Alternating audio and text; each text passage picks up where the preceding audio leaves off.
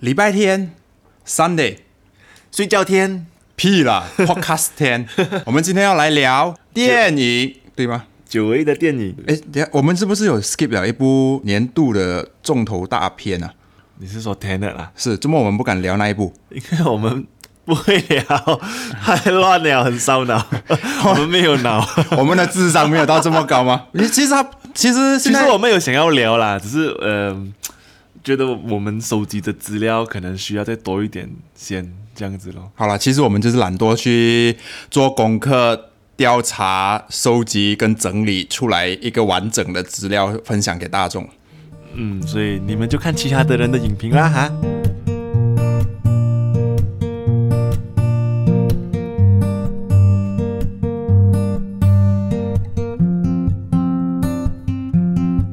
Hello，欢迎收听有空再聊，我是 Neo。我是 YJ，今天我们要聊电影哦。为什么会知道这个电影呢？诶，话说近期有流行一个中国的节目嘛，叫做啊，演员， 我很讨厌这些绕 绕舌的东西。演员请就位，对对对，通过那一个节目，我们就知道有一个电影叫做《误杀》。对，然后昨天去看了这个电影过后，发现它在各大平台的这一个评价都很高。对，特别是我一一直以来关注的 Rotten Tomato，它是一百分。竟然给到一百分哦，然后在豆瓣是七点七分，把其他像 IMDB 是找不到什么资料了，嗯嗯因为这个是一个中国的电影来的，嗯，然后导演来自柯文丽，其实说真的，这个导演对我来说算是我不认识，我真的对很少，我很少认识他的作品。不管是导演都好，或者是里面的演员，其实都不是我们常会了解到，又或是说马来西亚的这一个群体是不太会认识他们的，因为他们都是来自中国的制作。嗯，先让大嗯、听众知道，它是二零一九年底上映的。然后也因为通过这一部电影，其实会让我更加期待柯文丽导演将来的作品。是是，真的真的，因为这个电影我们看了之后，真的是我也是给到很高的评价，无论是在它的剧情、它的逻辑性，我觉得都是一个没有办法让你再去挑剔的一个东西。对，的的确算是我近期以来除了《Tenet》以外看到另一部的让我蛮满意的作品。如果可以跟《Tenet》相比，已经是一个很高评价的东西了。我不知道这个，我觉得见仁见智，非常主观的东西。所以我们想说，接下来跟大众分享一下关于这一部《误杀》的呃剧情剧情介绍。这一个电影原先是先从一部印度的电影叫做《Drishyam》，直接翻译的话就是视觉的这个意思，是来自这个电影，然后再翻拍的。嗯，误杀这个故事呢，其实是诉说在泰国发生的案件。呃，男主角叫做李维杰，他的妻子叫做阿玉，他们俩有两个女儿，大女儿呢叫做平平。在一次的参与同学聚会，他们叫做夏令营的时候，认识了当地的警长的儿子，叫做素茶。而在夏令营的时候呢，不幸发生了一个悲惨的事件。对于平平来说，就是他被警察的儿子素茶迷素茶下药，下药迷奸了，然后被录像。那个时候素茶她想要再次要求跟平平发生关系，对，呃，如果不这样跟着素茶的那个说法的话呢，她就会把这个影片公诸于世。对，然后呢，故事情节就发展到呢，品平把这个事件告诉了他的妈妈，而妈妈阿玉就为了保护女儿品平，而在一个雷雨交加的夜晚，品平还是答应了素茶的要求赴约，来到了他家的仓库。但这一次，品平的妈妈也在，就为了保护品平嘛，在争执当中，品平拿了锄头打了素茶，妈妈就将素茶的尸体埋进家里的很家的后院的一个墓地。这时候呢，其实爸爸其实在外在呃因为出差的关系，在外面嗯、呃就是晚上去观看拳击赛。当他发现家里打电话回家的时候，拨通呃没有人接电话的担忧之下，所以爸爸就跑回了家，也知道这一切的事情之后，决定开始使 就是使用自己从电影里面学到的那些知识跟法律，开始了一连串的计谋，如何骗过警察，还有教家人如何提出一致的供词以保护家人。对对对，整个东西我觉得很精彩的地方是李伟杰就用了一个叫做 montage。所谓的 montage 呢，就是，诶，像我们剪 montage 的时候，就是整个电影里面剪一些重要重要的部位拼凑起来，看起来像是发生了另外一件事情这样子。嗯，他就是用这个技巧去跟身边的人说啊，我在这个案发的时候，我是带家人去了另外一个地方旅行，然后去看了拳赛，然后让每一个人自己里面也种下了这一个记忆，让大家都觉得，哎，这个时候我们都不在，我们都去外地了。嗯，制造出整个不在场的证明。对，一个警长他破过了一千个案，嗯一个影迷看过了一千部悬疑案，嗯两个很细腻的人找出对方的破绽，去观察这个案件到底有什么地方是有漏洞的。对，这个就是这一部电影精彩之处。对对对，也因为很多电影就是在猜到底谁是凶手，对，可是这个电影不同之处是，我们都知道凶手是谁，可是当中大家是用什么方式来躲开、避开、抓到对方的痛脚，然后再怎样？嗯，有一幕我觉得非常非常非常的好是这个警长拉文，其实呃整个设计时候也是有说到拉文是一个怎样破案的人，他用的方式都是很狡猾的手法，他就是用一一套陷阱。让人家掉进他的陷阱当中，然后这个陷阱是他自己去找回来的，而不是在案发现场有的。他设计陷阱让人掉下去。对，然后其中一个方式就是他也是设计这场陷阱，他要他的一个下属在面馆的时候大大声说啊，那个凶手他们很快就要找到啦，因为在那一那个车那边发现一条头发，嗯，只要去做那个 DNA 鉴定就可以知道是谁了。对然后那个时候，这一个警长就坐在男主角的前面，拿着一个报纸，在看着他。当他听到这一句话的时候，他会给怎样的一个反应？嗯，特别是表情的反应对，然后警长就真的发现到这个人有所不对，有嫌疑，对因为他的当下男主角听到这个警察特助说出这一番话的时候，他的脸部稍微的露出了一丝马脚，而观众我们就这时候整个惊呆的画面就是镜头移向去 Oh my god！对，警长拉温就坐在他对面，观摩着他的每一个表情的时候，男主角就惊呆了。那时候他就吓到，男主角就是其实真的是有一种哦，我他坐在我对面。我我要是我要现在忍怎，样我现在要怎样怎样去对圆我自己这个表情上的变化？对那一刻说真的，我身为观众，我觉得这个导演的手法非常棒。就是可以看到用微表情去看一个人是否在撒谎。对，这一刻我先说没有多余的对白，对对对，很多我觉得整个电影很多时候都用了少即是多的概念。对，也不用直白的说，对，就好像刚才我们已经说了，男主角跟这个警长的差别嘛，我们也说一说男主角跟警长老公的差别。嗯那个警长的老公呢，他是一个市长的候选人，嗯，他一成天忙助帮自己拉票，在选举之后可以获胜嘛。对，他的儿子就是因为这样子，呃，比较少让他们得到注意。可是妈妈就是溺爱着自己的儿子，嗯然后爸爸就是觉得儿子趁着自己就是来自一个富裕家庭，就觉得为所欲为吗？对对对，所以市长候选人知道他自己儿子失踪了几天之后，他也没有太多的顾虑，嗯，他只是说，呃，反正儿子离家出走也不是第一次的事情，过几天说不定就会回来了。嗯可是不同的是在于那个爸爸，嗯，那个主男主角呢，那一天他有尝试过打电话回家，可是一觉得有点不对劲，打了几次都不通的时候，他就马上彻夜搭车回家，查个究竟，为什么他打电话回家没有人接？对，就同一个事情上，我们就可以看得出不同父亲对家庭的关切到底有多深。嗯，一个父亲的角色在家的扮演的不同，由这两个角色来做明一个明显的对比。然后还有另外一个印象很深刻的画面是阿玉和警长在警局时候的对峙。哦，那一幕那个镜头，两个都是母亲在誓死捍卫着保护自己的孩子。因为我的感受到当下是，阿玉是一个保护孩子的决心，嗯，拉温明白他失去孩子的紧张跟担忧之余，他不能在下属面前显露出一丝的脆弱，他必须要有他的警长的尊严维持着。所以那一幕、那一刻、那一个 shot、那一个镜头是特别的，哇哦！我我不懂怎么说，哎，就是很让我就是两个啊都是很 enjoy 两个都是愤怒，可是两个都表达出了不同的愤怒。对两个角色的呃呃明显的划分也是这样子带出来，导演的手法真的是让我敬佩，那我们现在来说一说这个电影的彩蛋。好多我我看见的啦，就是到底在案发当下的时候，素茶是不是真的已经死去了？嗯，的确，一开始他没有明显的交代。之后我发现到树茶其实在当下是没有真正死去的，怎么知道你？他用了很多手法去说，就是那个时候男主角正在观赏着这个拳赛嘛，嗯，他是一个以一个对应式，他是以一个对应式的拍摄手法来拍，就是当那个女儿把那一个锄头吹向他的头的时候，另外一边的那一个男主角看着拳击手也是被捶倒在地，嗯那个时候裁判员就有说，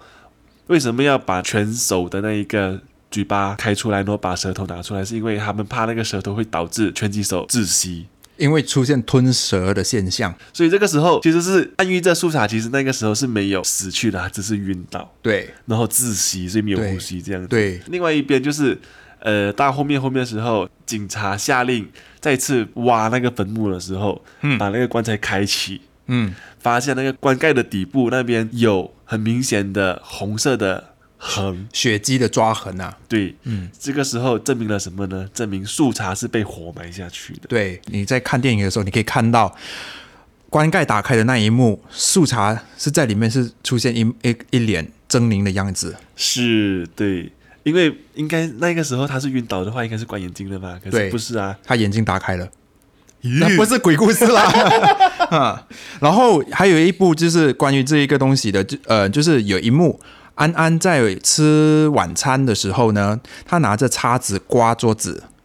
这时候，男主角李维杰他就跟他女儿说：“不要刮了，吃饭吧。对，因为他是想回去，他开棺盖的时候看见那一个棺盖底部的那一个爪机，对他就抓会痕联想到那个时候到底苏茶是有活的这么的痛苦。其实我觉得导演这样的设计哦，是一个让我很觉得很厉害的事情。为什么这么说？因为如果是说只有一味着嘲讽着上流社会对下流社会的一个施压这样子的一个剧情的话，我觉得整个东西就一面倒，就是觉得以观众的角度，就是一定是男主角那一边是对的，然后他们想办法瞒天过海，这个做法也是情有苦衷。嗯可是如果有一样罪行放在了下流社会，也就是说这个男主角的这个家庭里面的话呢，这个事情又有另外一种观点了，就是说，当这个男主角知道自那个警长的儿子是在还没有被死的。还没有死的情况下被活埋的时候，男主角到底最后会觉得自己做的事情还是对的吗？”就把故事拟定成双方都有错，而不是单方面的错误，对，然后来考验我们观众的一个什么是对，什么是错对把这个审判交由我们观众来决定。的感？啊觉。嗯那的确我，呃，你说到这个呃社会上的一个阶级的对分的时候，我有看到呃一个相关的影评，嗯，是吧论及到他们说，其实你们有发现到尸体最后埋在哪里吗？你说看，他们说，据故事的安排跟一个线索来推测的话，推断的话，最后尸体是会埋在那个新的警局底下。嗯哼，你会怎么知道那个尸体是埋在新的警局底下呢？因为第一，当李维杰被承包下这个新的呃 project 的时候，嗯，他得到了拉夫索斯，而在主管在跟他说明这个 project 的时候，他看着的是那个大洞，嗯，地底下的那个大洞。那时候他脑袋在想什么，我们不知道。好，先这个一第一点哦。嗯，好，第二点的时候，就在电影事后嘛，对电影的时候李，伟杰有自首，有一只手他有说到，呃呃，然后过就做一个街访，就做街访的时候，那一个报道者就说他们已经发现了尸体在哪里。对，但是警方没有交代出细节，说对因为不方便，对呀、对，啊，所以他们呃，才我有看到这么一个影评是说，上流社会当一个事情敏感度是发生在他们自身身上的时候，他们不去揭露给下下流社会的人知道，对，他们就会尽可能的掩埋这个事实。这部电影他的英文名叫做呃，《Ship Without Shepherd》对，这个东西他用羊这个动物做了很多的隐喻。对，然后其实羊一直很多客串在这个电影里面。对对，在整个部电影里面也是有用了很多羊的画面。对，打个比方，羊的第一次出场是什么时候？记得一开始的时候是没有记错的话，是在他把那一个车架进水的时候，有一个牧羊人经过。对，那一部是一个观众所能看到的羊，对明确的羊的画面。第二幕呢，就是有一个坏警官 那个什么驻警啊，啊，一个驻警为了泄愤，就拿枪，本来是要开在李姐李伟杰头上的，可是没有办法开在人身上嘛，就开在杨身上，哎，就他成知了道有羊吗？那时候这个还没有交代，可是他就是要找一个方向去开枪就是了，，啊对，然后结果羊代替了李维杰成了牺牲品。就是戴罪羔羊哦，OK，啊不是公，不是献祭品哦，，我什么献祭品就好像拜神那样子好。笑吗？ OK，还有第三次就是在挖坟的时候拿出来的那一个，并不是树茶，而是被那个驻警射死的羊。但最后一幕牛肉了，还有最后一幕，哦对，还有一幕，还有一幕当李维杰去到那个寺庙前认错的时候，羊也有出现在那一边，对对对，而这一次羊是羊只活的活了，对对，很多中国的成语也是有说亡羊补牢啊，嗯，戴罪羔羊啊，然后还有就是只要你给羊吃草，它就不会理谁去剥它的皮是吧？剥它的毛吧。哈，剥它的毛这样子， 就我们养羊，然后我们杀了它，它也不 care，是吗？而不是杀了它，就是只要有给它一些小益处，谁在它身上取毛，它都不会去理。啊，哦，OK，对对对，因为绵羊嘛，绵羊是我们割它的毛来做对对对衣服之类的。还有一个是在上课的时候，老师也是有在课室说，就是羊是一个视视觉觉不好比较的弱群居动物，对所以他们对都会群居生活这样对子。，而且当如果羊处在独处的时候，它就比较容易被弱肉强食的捕食者抓走。整个东西就很像在暗喻着整个大社会，嗯羊是一个视觉不好的动物，嗯，所以在讲这谁是一个视觉不好的呢？就是在社会底层低的那些人，他们比较忙于自己的生活时候，忽略了真实，嗯，整个世界的真实。嗯嗯嗯嗯我听说过一个这样的一个阴谋论：世界上二十八千的富豪，嗯，他们曾经商讨过怎样让剩下八十八千的人都听他们的话，嗯，就是用套牢的方式，嗯，给他们足够的娱乐，给他们足够的消遣，消遣，他们就不会多思思考，对不会有太多的 critical thinking，at the same time，它不会有太多的 active feedback 给你。对，所以从这一个羊是一个视觉不好的动物，这个视觉在我们社会的话，就是说是一个思维被套牢了。嗯，我给你吃饭，你不要问我多多话。对了，嗯，哎，这样岂不是跟雇主员工的关系很像？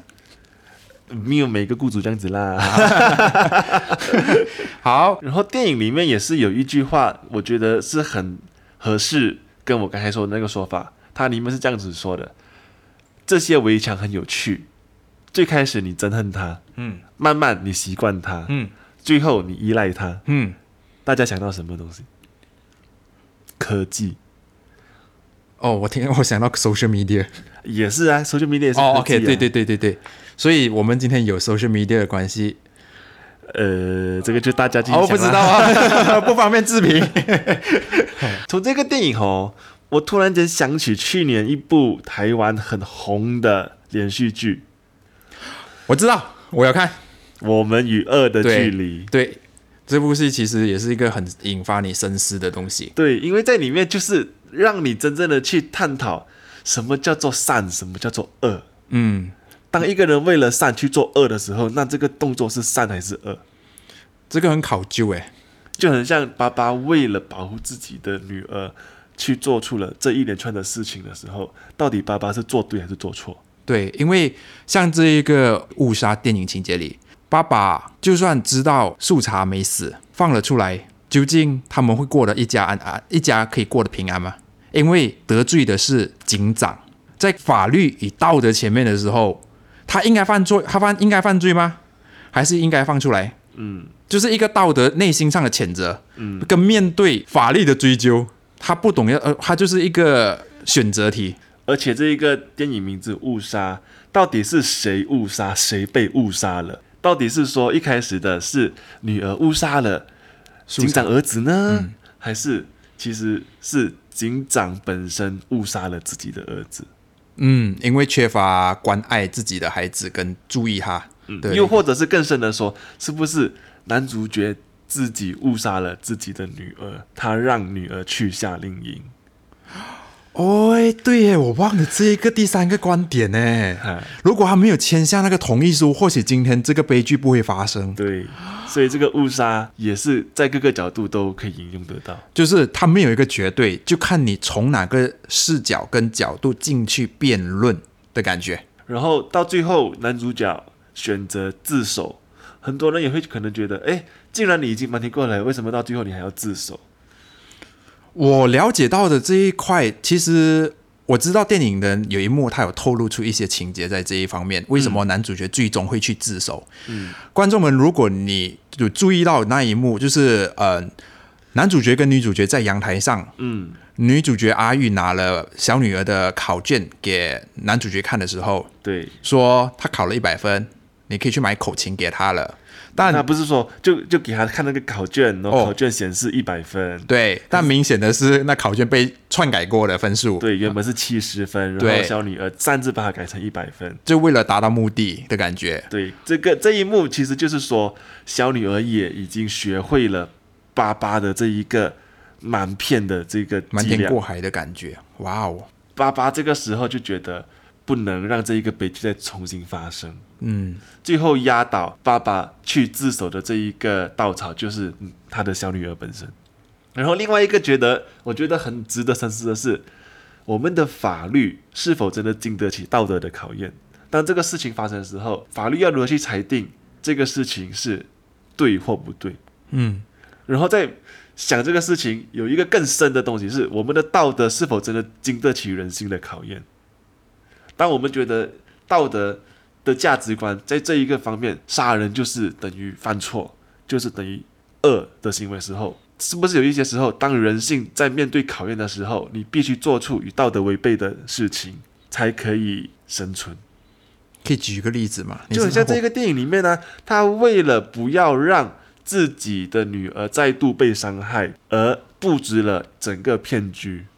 然后我同时也延伸出一个问题是：上流社会对于下流社会的一个对峙，嗯哼，是不是上流社会永远做的是对的？因为他们拥有资源，好像可以打压下流社会。嗯我经常我会问自己问题，这通再从这个电影学到的东西就是这样，嗯，是不是在高高在上就是对的人，而底层的人就是好像通常会被灌输，呃，就是被套上一些不正面的形象。那呃，最后最后，我觉得我们问听众一个问题：如果你是李伟杰的话，你觉得你会不会去自首？欢迎来到我们的 Instagram 或者是 YouTube channel 下留言，分享你对李维杰该不该去自首的看法。嗯，或者是你有其他好的影片想要介绍，我们也一起留言哦。对，我们会抽时间去看。好咯，今天就到这里，我们有空再聊哦，拜拜，拜拜。